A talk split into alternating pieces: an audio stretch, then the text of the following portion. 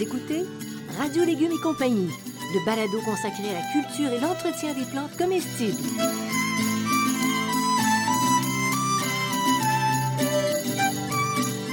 Laitue, Basilic, plantation, poivron, bleuets, pollinisation, haricots, arrosage, fraises, insectes ravageurs et maladies, concombres, fertilisation. Radio Légumes et compagnie, le balado qui vous dit tout pour cultiver et entretenir simplement les plantes comestibles de façon naturelle.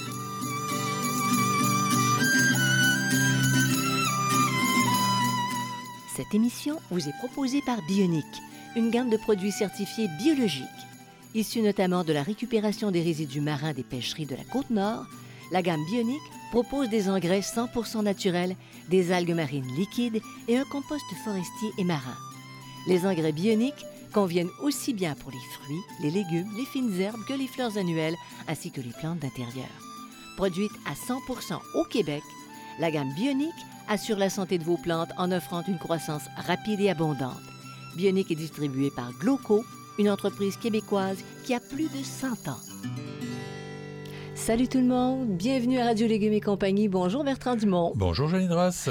Aujourd'hui, on va parler de nature, Oui. puis on va parler de choses gratuites Oui. dont on n'est pas suffisamment conscient qui nous sont produits par la nature. Absolument. Donnés. Absolument. Oui, Donc, alors. les services gratuits offerts par la nature aux jardiniers.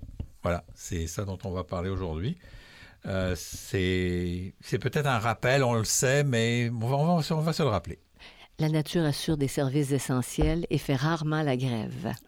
Jamais. Quel élément est le plus fiable, le plus important? Alors, c'est une source d'énergie totalement gratuite qui est la lumière du soleil. Hein, c'est très important pour les plantes puisque c'est à la base de la photosynthèse. Donc, c'est un processus qui permet une grande partie de l'alimentation des plantes. C'est environ 80% de l'alimentation des plantes qui se fait par la photosynthèse. Donc, ça veut dire que c'est entre 15 et 20% par les racines. Déjà, vous comprenez qu'il y a une importance là-dedans. Euh, chaque feuille est un panneau solaire. Et là, l'humain a calqué la nature, mais à, à fond la Ça fond la caisse. caisse. Mhm. Donc, dans le processus, la, lumière permet de produire la matière organique fraîche qui, une fois décomposée, servira à la vie du sol, de la flore et de la faune et de la flore, du sol, pardon, et qui va se transformer en humus et donc en éléments minéraux assimilables par la plante. Donc, c'est tout un processus, OK? Lumière, photosynthèse, euh, euh, mort de la plante, décomposition de la plante et retour du système. Donc, c'est un système, le soleil est un- le partie la plus importante là-dedans. Et on ne paie rien pour ça. C'est rien. totalement gratuit, Gratuit, et c'est vi- et c'est pourtant vital. Oui, et c'est vital. Bon, alors comment tirer parti de la lumière du soleil quand on est un, un jardinier, Donc, un trois, maraîcher? élé- trois éléments. Respecter les besoins de lumière, de- de- lumière- en lumière des plantes. Les plantes de plein soleil, demi-ombre et d'ombre. Donc, on va respecter, on va respecter ces besoins parce que les quantités de lumière, la, la feuille est faite pour recevoir certaines quantités de lumière. Donc, si vous mettez des plantes d'ombre trop au soleil, elles peuvent arriver avec des difficultés moins poussées. La deuxième, et c'est vraiment la plus importante, c'est de garder l'importance des feuilles au moment de la taille. Donc, on va tailler au minimum pour conserver le maximum de panneaux solaires. Plus vous taillez, plus vous enlevez de panneaux solaires. Donc, plus vous enlevez de panneaux solaires, moins il y a de photosynthèse. Puis Moins il y a de photosynthèse, moins il y a de production de carbone et moins il y a de production de nourriture. Puis à quoi tu penses quand tu parles de, de coupe de feuilles? Ben, je pense par exemple aux tailles qu'on faisait dans le temps. Hein, aux tailles euh, de- de- de- des- plantes, euh, des fruitiers, on taillait énormément. Aujourd'hui, on taille beaucoup moins parce qu'on on se rend compte qu'on enlevait beaucoup de feuillage, mais que la plante a besoin de ce feuillage-là pour s'alimenter. Donc aujourd'hui, les, les tailles sont plus douces. On, taille- on parle de taille raisonnée. Je pense par exemple aux tomates, où est-ce qu'on peut euh, effeuiller les tomates. On peut enlever quelques feuilles de tomates au besoin dans, en milieu nordique, Mais, mais, pas toutes. pas toutes. Parce que si vous enlevez toutes vos feuilles, là, il n'y aura plus rien qui va se produire. J'aime beaucoup ton exemple. Et puis, on va tenir compte de, la, de cet élément-là dans la fertilisation. Donc, ce n'est pas, c'est pas en en mettant beaucoup, beaucoup, beaucoup de fertilisation que vous allez aider. C'est juste 15% de la fertilisation qui se fait par les racines. Donc, vous êtes mieux de prendre soin de votre feuillage, OK, que de, de, de surfertiliser. Ça, ça s'appelle comprendre ce qu'on fait. Oui. Et, ce qu'on- et comprendre ce que la nature nous, nous, donne. Oui, oui. Pour, pour, c'est comprendre les messages de la nature. OK, alors quel autre service essentiel nous offre la nature, et ce, totalement gratuitement? L'eau, Et- elle nous fournit l'eau. Donc, elle fournit aux végétaux de deux manières, sous forme gazeuse. Donc, il y a une évaporation euh, d'eau, il y a de la vapeur d'eau à l'évapotranspiration. L'évapotranspiration, c'est la conjugaison de l'évaporation de l'eau du sol et la transpiration des plantes. Donc, à ce moment-là, il, il y a, de la vapeur d'eau qui rafraîchit donc la plante et la plante va faire de la transpiration et là va transpirer de l'eau et là va, va, utiliser cette eau-là d'une certaine manière et le brouillard aussi. Donc un brouillard est une, une forme d'apport d'eau. Et puis les autres, ben, c'est les précipitations, la pluie et la neige et la rosée du matin. OK, ça c'est ça c'est totalement gratuit. Mais tu vois l'évapotranspiration des plantes, c'est ça se compare au corps humain. Oui. On transpire, on se rafraîchit, on équilibre notre température. Mais là, il y a le, la même le sol évapore et la, la plante, la plante en plus, c'est ça. Puis comment on gère l'apport en eau pour tirer un maximum de profit de cette eau gratuite? Alors, on fait tout pour la retenir, mais sans excès. OK? Et on tient toujours compte de l'eau naturellement fournie pour minimiser, minimiser les arrosages. OK? ça n'a pas de sens de prendre un terrain puis de le, de, le, drainer au maximum puis après ça de venir arroser. Non. Donc, c'est trouver l'équilibre entre d'éviter les excès d'eau, OK, et euh, d'éviter et, et, et d'avoir à en ramener, là, parce qu'on on en a trop fait. La seule chose qui est importante, c'est d'éviter les stagnations à cause des excès d'eau, parce que là, c'est pas bon pour la plante, donc on va faire du drainage. Mais le drainage doit être penser en réalité parce qu'on a un apport d'eau gratuit, donc il faut, il faut s'en servir de cet apport d'eau gratuit. alors, si on pense à une, pelouse, exemple, une pelouse, tu dis, je vais, je vais garder un petit peu d'eau. Quand tu donnes des pentes à ton terrain, tu joues avec, tu peux euh, jouer avec les pentes, mais c'est surtout, en réalité, surtout, l'eau, c'est la matière organique dans le sol. La matière organique va aider à retenir l'eau dans le sol. On va y revenir au cours d'un prochain balado, mais pour retenir l'eau dans le sol, c'est pour retenir l'eau dans le sol, c'est la matière organique. Donc, si vous ne mettez pas de compost sur votre, votre, votre, pelouse ou dans votre potager, vous ne mettez pas rien de, choses comme ça, ben, l'eau va finir soit par être en surplus, soit par être en manque. Elle se draine moins bien. Oui. Elle se draine moins bien, puis tu perds ton humidité. Exact. Donc, éviter la stagnation. Donc, l'eau, si on la gère bien, ça va bien.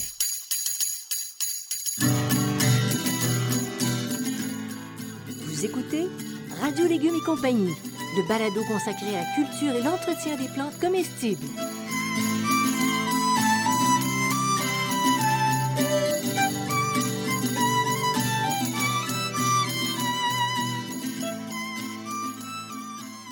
Bionique, la gamme des engrais 100% naturels, propose Bionique compost marin et forestier.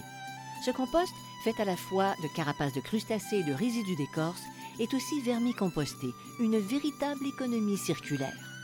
Bionique, compost marin et forestier, a une bonne teneur en humus. Il est plus riche en éléments minéraux assimilables et son activité microbienne est très élevée. Ce compost stimule la croissance des végétaux, de la germination à la production des feuilles et de fruits. Bionique compost marin et forestier, distribué par Gloco, est en vente dans les centres de jardin.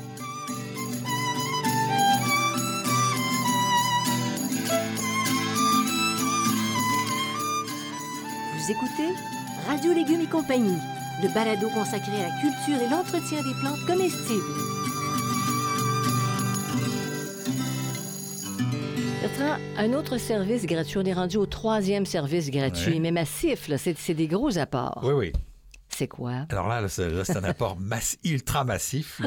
Ben, c'est les organismes du sol, du plus petit au plus gros. Mais on les voit pas, hein? les ignore. Rappelez-vous l'émission qu'on a faite sur la vie, la, vie du sol, la fantastique vie du sol. Donc, macrofaune, mésofaune, euh, euh, macroflore, microflore, euh, toute la flore et la faune du sol. Toute cette vie qu'on ne voit pas en, grande partie. Euh, la, macrofaune, on la voit, c'est ce qui est sur le sol, mais tout ce qui est dans le sol, on ne le voit pas effectivement. Et il développe une énergie collective colossale. Hein, parce qu'ils se nourrissent, ils rejettent, ils meurent, ils recréent, ils se reproduisent. Et ça, c'est de l'énergie en, en, en Moses, l'ai dit.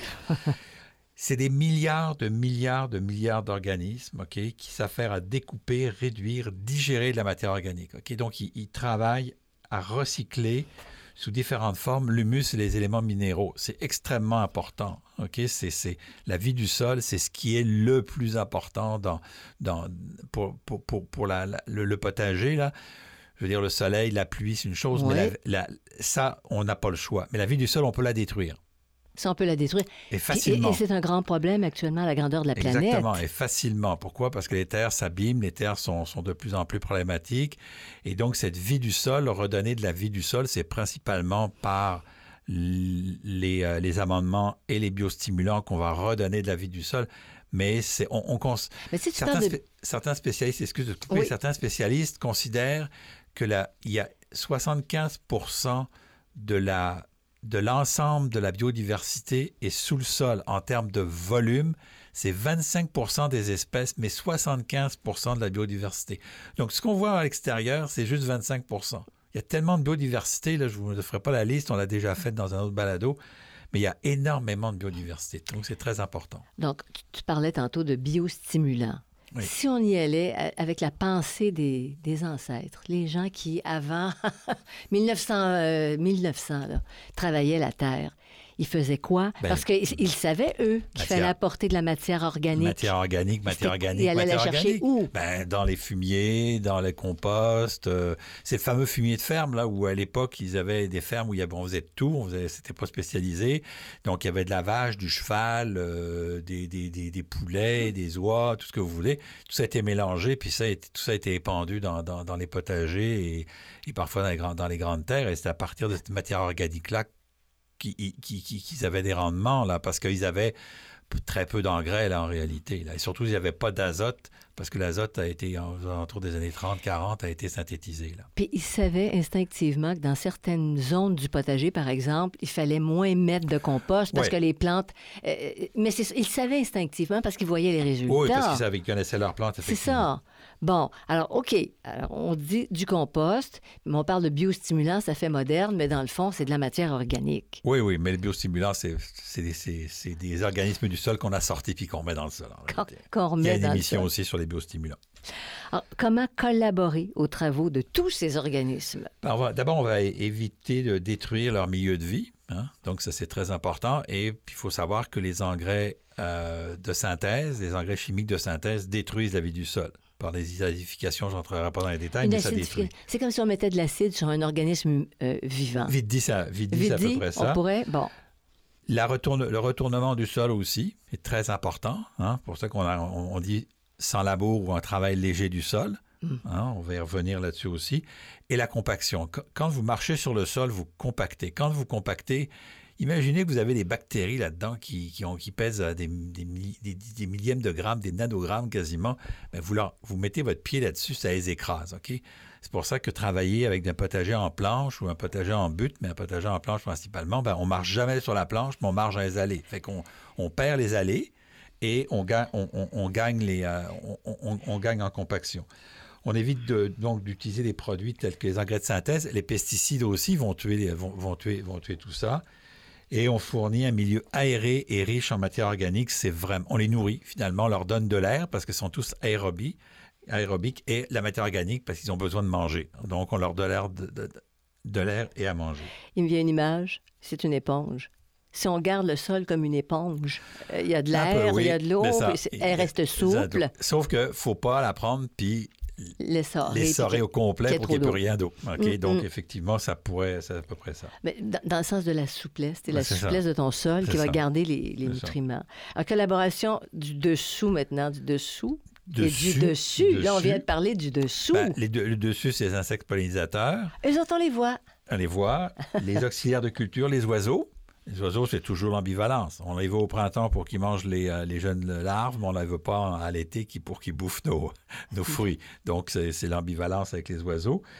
Puis, il y a aussi des insectes et des micro-organismes qui régulent les parasites. Donc, c'est ces insectes-là, ces micro-organismes-là qui vont réguler les parasites qu'on va utiliser. Et euh, il y a un balado sur ce qu'on appelle la philosphère. Là, je vous, je vous engage à l'écouter, où on explique toutes les, les interrelations entre tout ça. Et c'est passionnant parce que c'est pas évident et pourtant, ça contribue au succès de tes cultures, au succès de, ton jardin, tout ce que tu voudras. OK, alors maintenant, comment profiter au maximum des bienfaits de la flore, de la faune, Ben, en les protégeant et, en les encourageant. hein, on les protège, on les encourage, on leur fournit de la nourriture, euh, par exemple euh, sous forme de matière organique, mais pour les, pour les, euh, les pollinisateurs, c'est sous forme de fleurs. Il faut qu'ils aient des fleurs à, pollini- à polliniser Donc, parce on que, continue de planter des fleurs. parce que vous savez que c'est pour les... Parce que oui, on continue à planter des fleurs. Pourquoi? Tout simplement, parce que les pollinisateurs, c'est un échange. Ils, ils- ils- ils pollinisent avec le, le- le pollen, mais ils en gardent une partie. hein. Donc, il y a une co, euh, co-gérance, là, je dirais. Là. Et donc, euh, a- on appelle ça le salaire. Certains appellent ça le salaire de l'abeille. Le- le- le- L'abeille prélève du nectar, elle prélève, un salaire, mais en, contrepartie, elle fait quelque chose. ok? Donc, c'est pas inactif. Pour les oiseaux, ben, on leur fournit de la nourriture, des habitats, des lieux de nidification. Nous, on a la chance d'avoir un jardin avec beaucoup d'arbres et puis des haies. Et puis, on a des voisins qui ont juste des haies, pas beaucoup d'arbres. Ben, il y a beaucoup d'oiseaux chez nous et pas beaucoup chez eux. Pourquoi? Ouais. Parce qu'ils sont dans les haies, ils se cachent, ils ont, ils ont les moyens. Ça. On a aussi des écureuils, hein, ça On a aussi avec. des écureuils qui Mais viennent bon. avec. Bon. Et puis, on fait que c'est bannir les pesticides et éviter d'avoir utilisé de trop de biopesticides aussi, parce que les biopesticides aussi sont problématiques parce qu'ils tuent à peu près, ils ont ce qu'on appelle large spectre, ils tuent plus. Donc, bannir les pesticides parce que ça, vraiment, eux autres, c'est direct. Oui. Et les biopesticides, on va vraiment les utiliser là en dernier recours. Fait que si tu travailles bien ta terre avec le compost, avec Ouais, tout ça, ouais. t'es correct. T'as Ouais. pas besoin de tant d'a- d'ajouts à ton, à. Non, non, non. Si tu, pas- si, c'est si ça. tu, si tu mets, du, si tu mets du, du compost et un petit peu d'engrais euh, naturel, tu n'as pas besoin de plus. Là. Des algues, des algues marines, Des des algues compo- marines, ouais. des, des- des- des- toutes sortes de produits là, euh, qu'on peut mettre. euh, Naturels. naturels, comme les Polybionics, là, notre, notre commanditaire, qui a des très beaux produits bioniques. Toutes qui viennent, des carapaces, là, on va en parler On dans une en autre parler? émission, Mhm. des carapaces, et l'intérêt des carapaces de, de, de coquillages et compagnie là, pour, pour, pour le, le sol. Bon, alors, est-ce qu'il y a d'autres services essentiels qui sont assurés par la nature, mon cher Bertrand? Oui, il y en a un autre. Il y en a Ah un autre, non, c'est l'air. Ah oui, ah ben c'est l'air. Ben oui, c'est l'air, le vent. ben, dans l'air, il y a le dioxyde de carbone, hein, le fameux COD. Le COD. CO2. COD. Là, tu viens d'en inventer une, c'est bon. COD, c'est c'est pas COD, c'est CO- CO2 et pas COD dans ce temps-ci. Donc, et- donc, comme je disais, 85% de la nourriture des plantes, c'est vraiment là, le, le- le CO2 qui nourrit les plantes. Et pour les légumineuses, c'est l'azote qui est dans l'air, puisqu'elles vont fixer l'azote de l'air, donc directement. Euh, et, et on sait qu'aujourd'hui, qu'un renouvellement d'air frais continuel favorise l'absorption. C'est-à-dire que si l'air est stagnant, ben, il n'y a pas de renouvellement de l'air. La, la plante va, prendre le CO2, va, les légumineuses prendre l'azote, mais il n'y aura pas. Donc, il faut un petit peu de courant d'air. S'il y a pas de- si l'air est, est très, très stagnant, ben, il n'y a, il y a pas de renouvellement. Mais Et un pour- bon, un bon petit courant d'air, pas un vent de 150 km/h, on s'entend, mais un vent de, de 1, 2, 3, 4 km/h, c'est bon pour les plantes, là, ça les aide. Là. Ça, ça a été é- vérifié en. Comment? En, en- voyons. Oui, oui. En, cho- en chose de recherche, Oui. tout ça, ben oui. Non, mais moi, tout ce que je vous dis dans ce balado, c'est que ça a été vérifié en recherche. Que- je vous dis pas n'importe quoi, là. Je Mais suis pas, pas Non, humoriste, non, moi. non. Mais une plante, toi, toi, tu regardes la plante, tu dis, elle manque d'air. Non, ben, tu, vas, tu vas vérifier ça en laboratoire. C'est- ben, c'est- ben, avant- ça. Le laboratoire observation, on s'est Oui, rendu compte que, par exemple, si vous avez- il y a des périodes où il fait très chaud, l'air est stagnant, ben, les plantes vont, vont, vont- elles vont faire toutes, toutes sortes d'autres choses, mais on, on voit que la quantité de la quantité de CO2 est diminue parce que les plantes utilisées, elle n'est pas renouvelée. Là, tu sais. Hum, hum. Alors, comment profiter de l'air? C'est-à-dire la mettre à profit pour qu'elle donne encore plus, même si elle est généreuse? Bien ventiler le jardin. Hmm? Hein? Puis si vous avez des serres, pensez aussi à ventilation. Puis c'est pas mettre des éventails, là. C'est pas ça que tu veux dire. Non, non, non. Quand je dis ventiler le Ah. jardin, c'est-à-dire qu'il faut laisser. il- si, vous mettez des murs dans tout autour de votre jardin, ben, il n'y aura pas d'air qui va passer. Alors que si vous mettez des haies un petit peu euh, poreuses, ben, l'air va passer plus facilement. Euh, éviter les endroits où l'air risque de stagner. Il y a des endroits où il n'y a pas d'air. Ben, on essaye de trouver des solutions pour qu'il y ait de l'air, ou sans ça, on se fait un patio à cet endroit-là. Et puis, on, assure, on s'assure que la- la- l'air se circule de manière constante et sans excès. Donc, on veut de l'air, mais on n'en veut pas trop. Donc, si on est euh, sur la partie ouest, souvent, on va mettre des haies, on va mettre des haies poreuses. Parce que vous mettez des, des- des murs fermés, Ça, ça, mar- là, ça devient plus compliqué. Donc, on a une haie poreuse. On, on veut du vent, mais on n'en veut pas trop. On veut de l'eau, mais on n'en veut pas trop. On, on- on veut, on veut du soleil. Mais ça, c'est on- notre travail on d'humain. ne veut pas des températures au-dessus de 40, de ces 40 degrés. Ouais. Donc, c'est tout ça. Tout ça est gratuit, mais tout ça est fragile avec les changements climatiques, Mais bien tu- sûr. oui, avec les, les changements climatiques, mais tu travailles en collaboration avec la nature toujours. Tu observes ce qui se passe Oui. sur ton terrain. Puis tu vois, où tu as à corriger, C'est un si as un mur c'est un peu l'idée que- c'est un extérieur, peu l'idée que je vais vous transmettre aujourd'hui. C'est qu'on on a un travail de a- contribution. C'est-à-dire que il faut voir la plante dans, un milieu extérieur. Elle est pas euh, euh, et tout ça est, est important. C'est pas juste de mettre une plante en terre qu'on a achetée dans le centre de jardin, de mettre du compost, puis d'arroser, puis de mettre de l'engrais. C'est pas ça qui pas comme ça que ça fonctionne. Ça fonctionne dans un ensemble qui est euh, qui est le qui est le couple que j'appelle sol-plante là. Le, le sol, la plante, euh, l'air, euh, le CO2, euh, l'azote, tout ça travaille ensemble. Mais ton rôle, c'est d'observer. Comme humain, c'est d'observer. Oui. Comme si ta cour était un laboratoire. On parlait tantôt. C'est un laboratoire. Puis tu regardes qu'est-ce que ça, qu'est-ce que ça donne, qu'est-ce que tu dois corriger pour travailler avec la nature. Absolument. Vous écoutez Radio Légumes et compagnie, le balado consacré à la culture et l'entretien des plantes comestibles.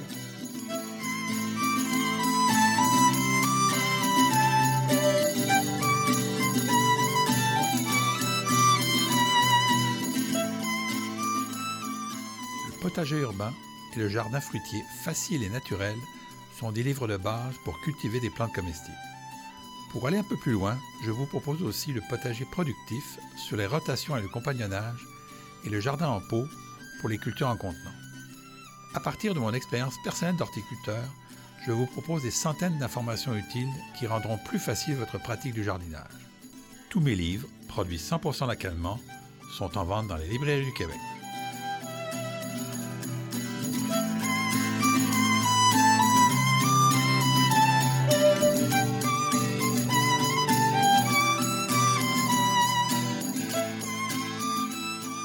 Écoutez Radio Légumes et compagnie, le balado consacré à la culture et l'entretien des plantes comestibles.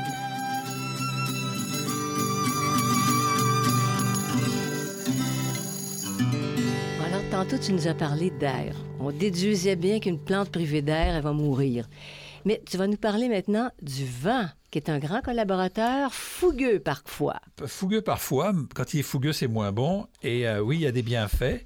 Donc, s'il ne dépasse pas des limites raisonnables, là, on parle d'un vent de, de 20, 30, 40 km/h, là, 50 km/h, bon, tout Quand ça. ça, écorne un bœuf, c'est ça. ça va pas bien. Ça va fortifier les tiges, et notamment chez les fruitiers. OK, on sait, c'est pour ça qu'avant, on mettait un tuteur, on le gardait de 3 ans. Alors là, maintenant, on tombe dans l'excès contraire. faut plus mettre de tuteur. Non, faut mettre un tuteur la première année. Surtout si vous transplantez des plantes à rac- des arbustes, des arbres à racines nues, ils n'auront pas de racines pour se tenir. Donc, on met un tuteur et les années après, on l'enlève. Pourquoi? Parce que la plante va créer des... euh, cellules de, flexion, ce qu'on appelle, qui vont se renforcer. Les cellules vont se renforcer. C'est un petit peu comme un enfant, si vous lui donnez à manger puis qu'il n'apprend pas à, à faire son potager, ben, il va jamais savoir comment faire à manger. ok? Ou vous lui apprenez pas la cuisine, ben, c'est la même chose. Il faut, il faut Ouais. leur apprendre un peu. Il y a aussi l'importance que ça dissémine le, le pollen. Hein? C'est aussi une partie son- du vent. son- Mhm. Euh, il y a une partie du, du vent. Le- les tomates, par exemple, il y a, il y a très peu, les, les pollinisateurs sont très peu présents chez les tomates. C'est vibratoire. Alors la vibration, ça peut être les bourdons, mais ça peut être aussi la vibration du vent. Un petit vent va permettre la vibration et donc la, les- les- pour les tomates. Et puis ça aide aussi les auxiliaires à se déplacer là. Les donc, auxiliaires. Ben, les, les pollinisateurs, Mhm. euh, les oiseaux, tout ça, ça se servent du vent pour se déplacer. Et donc il y a un côté positif aussi au vent. Tout ça. Mais j'aime bien ton histoire de fortifier les tiges des plantes. C'est- comme on, on mettait des gaines autrefois. Ouais, les femmes ça. portaient des gaines. Ouais. Mais elles n'avaient pas de musculature. Elles faisaient juste compresser. Et quand on enlevait la gaine, ben, le ventre sortait. Euh, c'est ça. Voilà, c'est un Ben, peu le même principe. Puis c'est pour ça qu'on met, on, on parle de mettre un ventilateur dans les euh, semi-intérieurs pour les, pour, les, pour les renforcer. Là, c'est pas, ça sèche plus rapidement, mais ça les renforce. C'est un petit vent, là. On s'entend, c'est un Ouais. petit ventilateur, là. C'est pas 150 km/h. Pour créer une résistance, pour que la musculature de la plante ça, parce que se la, développe. la- la plante, la plante, elle va résister, là. Tu sais, elle, elle va Oh. résister. On voit bien sûr dans certaines régions où là, il y a énormément de vent fort, ben, les plantes vont prendre la forme du vent, là. Oui. mais normalement, elles vont résister. Alors, les stratégies pour avoir une bonne ventilation dans ta cour, là, c'est une intervention humaine. Alors, brise-vent, OK. Mais aussi, vous pouvez faire une, une haie multistrate, OK.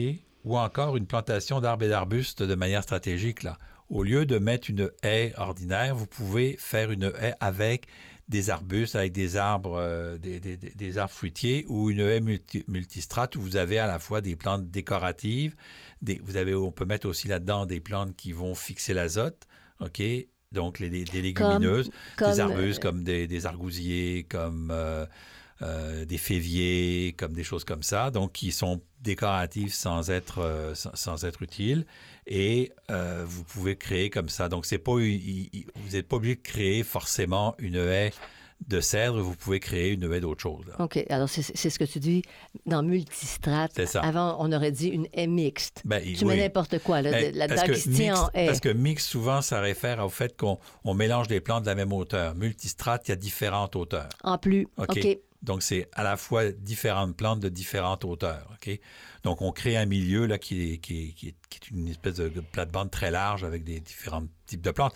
Et ça peut aller euh, de l'arbre au, à- au couvre-sol, euh, mettons, euh, je pense au canneberge, je pense aux choses comme ça. Là. Ça peut être au- aussi, aussi varié que ça. là. C'est pour ça qu'on parle de multistrate, parce qu'on a des couvre-sols, des, des, euh, des, euh, des plantes basses, des plantes, des arbustes, des arbres, puis des arbres de, de haute tige. là. Fait que dans le fond, ça devient comme une plate-bande. Ta haie pourrait devenir comme une plate-bande. Dans un petit terrain, on va avoir, euh, ça va être différent, mais sur un grand terrain, par exemple, on peut mettre, on peut partir du noyer puis aller jusque, jusqu'au plan de base, là, il n'y a pas de problème. Pour quelqu'un qui fait du paysagement ou paysagiste, un paysagiste, est-ce que ça complique la vie, tout ça? C'est révolutionnaire un peu, alors que ça c'est... complique tellement la imite- vie qu'ils font pas. Ils le font pas passer Il y a trop... très peu qui le font. Il y a, il y a quelques, il y a quelques spécialistes qui font de l'aménagement, euh, comment dire, euh, comestible, Oui, mais la plupart des paysagistes qu'on voit aujourd'hui, ils font pas ça. C'est standard, puis c'est facile à entretenir. C'est dans l'esprit du, dans l'esprit du commun des Bon, mortels, on, va c'est un peu continuer, on va ça. continuer à parler potager, Non, là. On oui, non, pas je veux là-dessus bien, parce je veux que bien. euh, j'en ferai deux émissions très longues Oui, sur ce que je pense Mais euh, sur ce en fait. juste un petit peu, on peut servir davantage sa cour. Oui, oui, ben oui. Son Ben jardin. Non, non, ça- non, mais c'est parce qu'on on est dans les lignes droites et les affaires carrées Ouais, actuellement chez ouais, les paysagistes, donc on n'est pas du tout là-dedans. là. OK, c'est bon. ça. Alors, protéger, protéger nos ressources, que sont le soleil, l'eau, l'air, les micro-organismes. Alors, on, on s'assure comme ça de de d'en faire des choses renouvelables. Ben, euh, donc, est-ce que toutes ces sources peuvent être qualifiées de renouvelables? Le sol, l'eau et l'air sont renouvelables, mais pas illimités. On- Rappelons-nous que la planète Terre est un monde fini. Tu parles de l'eau, tu parles du sol et de l'air. le Ça, c'est pas renouvelable. C'est-à-dire, Non. non, c'est ça. Si tu le salis, Alors, tu le le salis sol est renouvelable un petit peu parce que la roche-mère se renouvelle, mais là, on, on se comprend que c'est long. L'eau, ben l'eau, euh, ça se renouvelle pas. hein. C'est un système, c'est un cycle fermé. de l'eau. Sur la planète, c'est L'air, fermé. l'air, c'est un cycle de l'air aussi. Là, Euh, je voulais me dire, on- oui, il y a des pertes, machin, mais c'est minime puis c'est ingérable. là. Euh, un sol contaminé prendra de nombreuses années avant d'être cultivable. hein. ça va prendre des années. On le voit avec les sols, les, les sols, les sols contaminés. Là, euh, soit on, on les sort puis on va les, les- les mettre, mettre soit on décontamine sur place. Ça, prend, ça coûte très cher. Euh, L'eau potable euh, polluée, elle pourra elle aussi être nettoyée, mais après des centaines de cycles d'épuration naturelle. Ok? Ça coûte une fortune. Euh, Ça je parle d'épuration naturelle. Naturel, OK. Oui, oui, oui. Naturelle. OK. Et donc, ça veut dire qu'elle va, elle, elle va être évaporée, elle va être dans la pluie, elle va tomber, elle va, elle va traverser les, les- couches de terre, elle va aller dans la nappe phréatique, elle va ressortir, elle va remonter. Mais si elle n'est pas polluée, elle va se nettoyer en plusieurs cycles. Si elle est polluée, ben, elle va rester polluée euh, tout le temps. Donc, une eau polluée peut être dépolluée naturellement. Alors après ça, oui, elle peut être partiellement dépolluée. Hein? Quand on les met dans une usine de traitement, parce qu'oublions pas qu'elle n'est pas totalement dépolluée. Ah, il y a des dépolluée. comment tu appelles ça? Il les métaux lourds et plein de choses qu'on peut pas. Il reste les fameux, Oui. les fameux traitements à l'ozone qui ont, où on a encore beaucoup de difficultés à ce que ça fonctionne. Le jour où on aura de l'ozone, mais là, il faut prendre l'ozone, c'est très compliqué. Donc, Euh, donc, dans la pratique, on protège ses ressources au niveau du jardin. C'est une- la première responsabilité du, jardin, du jardinier éco-responsable. L'éco-responsabilité, on, on prend ça à, à bras-le-corps et on essaye de, de, de, de- de garder le moins, de, faire le moins possible de dégâts. Bon, on récupère l'eau avec des, des gros barils. On la réutilise, on la met dans, le- dans le jardin. On, on- c'est ça. C'est ça. C'est ça. Une espèce de cycle. Comment, comment ils appellent ça? Circulaire. Ben oui. Dans ton propre jardin. Ben oui, c'est tout, tout, Tu sors pas ta terre Le, le qui carbone, c'est un cycle. L'eau, c'est un cycle. Euh, le sol, c'est un cycle. Tout est un cycle. Oui. L'air, c'est un cycle. Donc, tout est un cycle. Le phosphore, c'est un cycle. L'azote, c'est un cycle. Le, le potasse, c'est un cycle. Le soufre, c'est un cycle. Tout est dans un cycle, OK? Donc, la matière organique, c'est un autre cycle. Donc, il faut, si vous intervenez dans le cycle puis vous brisez le cycle, alors si vous modifiez légèrement le cycle, là, vous n'êtes pas assez fort pour le faire tout seul, là. mais si vous brisez le cycle, exemple, si vous videz l'eau de votre terrain pour, euh, par un drainage, puis vous remettez de l'eau, ben là, vous avez brisé un cycle. T'as perdu, Alors que si vous t'as avez perdu plein d'éléments en plein plus. d'éléments en plus, c'est Mm. ça. Puis, puis la même chose pour la terre. Tu sais, tu jardines, tu n'as pas un si gros jardin, admettons. Non. Jamais on jette de la terre. Non. Jamais. Jamais. Tu la recycles. Ben oui. Tu as un tas, tu le mets dans le compost, Ouais. tu brasses ça. Jamais. Ben non. Donc, tu achètes. T'achètes pas toujours des sacs de plastique Et donc, de on terre devrait, au on, de- printemps. on devrait toujours se poser la question avant d'acheter des sacs de terre si on peut pas acheter du compost à la place puis remplacer ça par du compost pour Et avoir un le meilleur. Parce que le compost, c'est renouvelable, alors que la terre, c'est très longuement renouvelable. La première énergie du jardinier, est-ce qu'elle est gratuite? C'est ton huile de bras? L'énergie du jardinier, elle n'est pas gratuite, Oh. tout simplement parce que les dépenses énergétiques, donc qui est liée à la planification puis à la, à la gestion, elle doit être compensée par de la nourriture. Hein, donc, c'est c'est c'est ça. Là, c'est le. Nous, on peut pas. Nous, Puis il faut que tu payes on- ta massothérapeute pour te, les muscles. Ben, puis ça, bon, tu, ça- ça, peux peut-être faire attention de ne pas, de pas, de pas te bousiller le dos, là. mais l'éner- l'énergie du jardinier, elle n'est pas gratuite. Mais il n'y a aucune énergie gratuite là-dedans, mais ce que je veux dire par là, c'est qu'il faut qu'il se nourrisse, lui. Donc, c'est le processus. Et donc, mais, c'est un cycle, hein, c'est un cycle. Hein. Il se nourrit, nanana, nanana, et c'est toujours le même cycle. Alors voilà qui complète notre sujet des énergies renouvelables ou plus ou moins renouvelables au jardin et, et ce que la nature nous donne de gratuit. Oui. Merci, puis on va travailler avec. Ben oui. Voilà. avec. Alors ça complète ce balado. Si vous voulez avoir plus d'informations, vous allez sur la page radiolégumes.com. Et puis comme on commence à avoir une très bonne banque de, de balados, ben, c'est à consulter quand ça vous tente, n'importe quand. Je voudrais remercier euh, Bertrand Bionic, qui est commanditaire de notre émission, Oui. ainsi que Xavier Gervais-Dumont pour la musique, son frère Charles pour l'assistance technique. Puis à vous tous, ben, on vous souhaite de jardiner au maximum. Ça fait tellement bien. Merci d'être avec nous. Merci, à bientôt.